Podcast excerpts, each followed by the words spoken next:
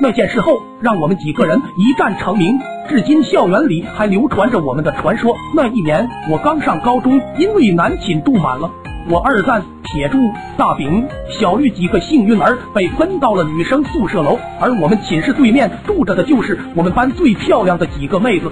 青春期的躁动让我们都对彼此充满着好奇和冲动。铁柱早早的和对面的妹子玉芬，两人看对了眼，好上了，一人得道鸡犬升天。我们俩宿舍的来往越来越密切，晚上查完寝后，天天跟着铁柱去女生宿舍跟姑娘们聊天。所谓日久生情，好感总是在无声无息间产生。慢慢的，大家也都有了心仪的对象，好几对王八看对了眼。于是我们哥几个商量了好几天，终于在一个月黑风高的夜晚，准备发动攻势。出发前，二蛋拍了拍我的肩膀，拔皮呀，要不你还是吹着点曲吧。咱们这第一次集体表白，一是能缓解尴尬，二也能增加情调啊。我苦着脸拿出我的珍藏版唢呐，大哥，我就会吹哭七关，还有大出殡啥的，别的我也没学啊。二蛋眉头紧锁，不停的走来走去的思考，最后一咬牙，沉声道：“这有啥？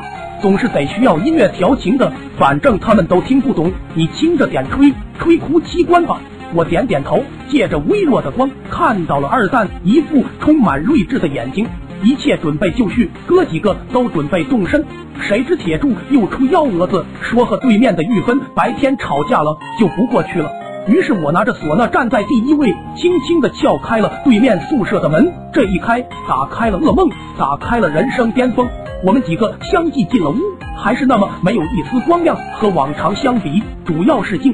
我们当时肯定他们知道了我们要来表白，所以都在安静的等待着。后来才知道，狗屁！铁柱和玉芬吵架后，那姑娘为了防止铁柱晚上去他们宿舍求她，一气之下竟然告诉年级主任说晚上总有人撬门骚扰。年级主任寻思这事可不小啊，当即通知了我们班主任、校长，他们把这些女同学安置在别的宿舍。这几个领导早早的就守在他们宿舍守株待兔。我们当时哪知道这些？我鼓起腮帮子，拿起唢呐，一首哭七关，首先打破了宁静。几个人看我已经进入了状态，像波纹一般四周扩散，寻找着各自要表白的女同学。我一边走一边吹，声音婉转低沉。刺耳的悲意徐徐而来，不知道的还以为我要送走这一屋子人。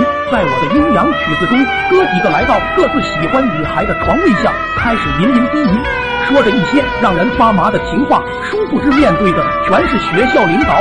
我也来到我的女神床位前，由于太黑，我只能看到一个轮廓坐在床上。我当时还纳闷，我今天的女神怎么看着有点壮了，往那一坨跟个大藏獒似的。过后知道那是我们校长，我单膝跪地，甩开杂念，夫妻关已经到了高潮部分。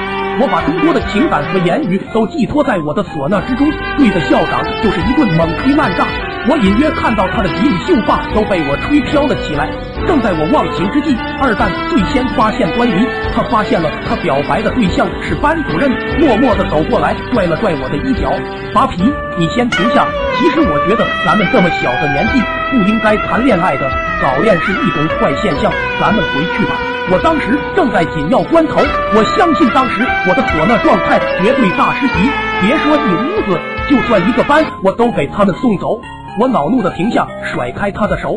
你神经病吧？都这种关头，你打退堂鼓？要回去你回去，我马上就到手了。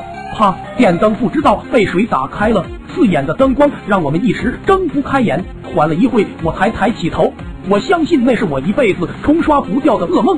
我的对面，校长坐在床上，面无表情的看着我。我惊呆了，怀疑是不是在梦中。我偷瞄一下后面，二蛋、大饼都在那低着头，笔直的站着。我咬着嘴唇，默默和他们站成了一排，然后才发现小绿还跪在他女神的床前，低着头，完全还在自己的世界里。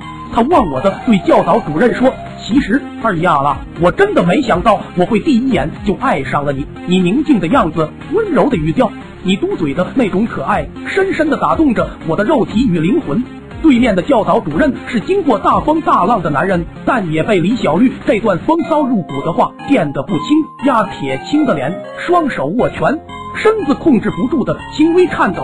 李小绿然后猛地抬起头喊道：“二丫，我爱。”话没说完，这厮看到教导主任后，直接吓得跳了起来，场面十分尴尬。我们几个低着头，想笑又不敢笑。而至今过了好多年，学校里还流传着这样一个传说：据说一个壮汉喜欢上了校长，不顾世俗的眼光，半夜撬开了校长宿舍的门，对校长表白被拒，吹了一晚上的夫妻关。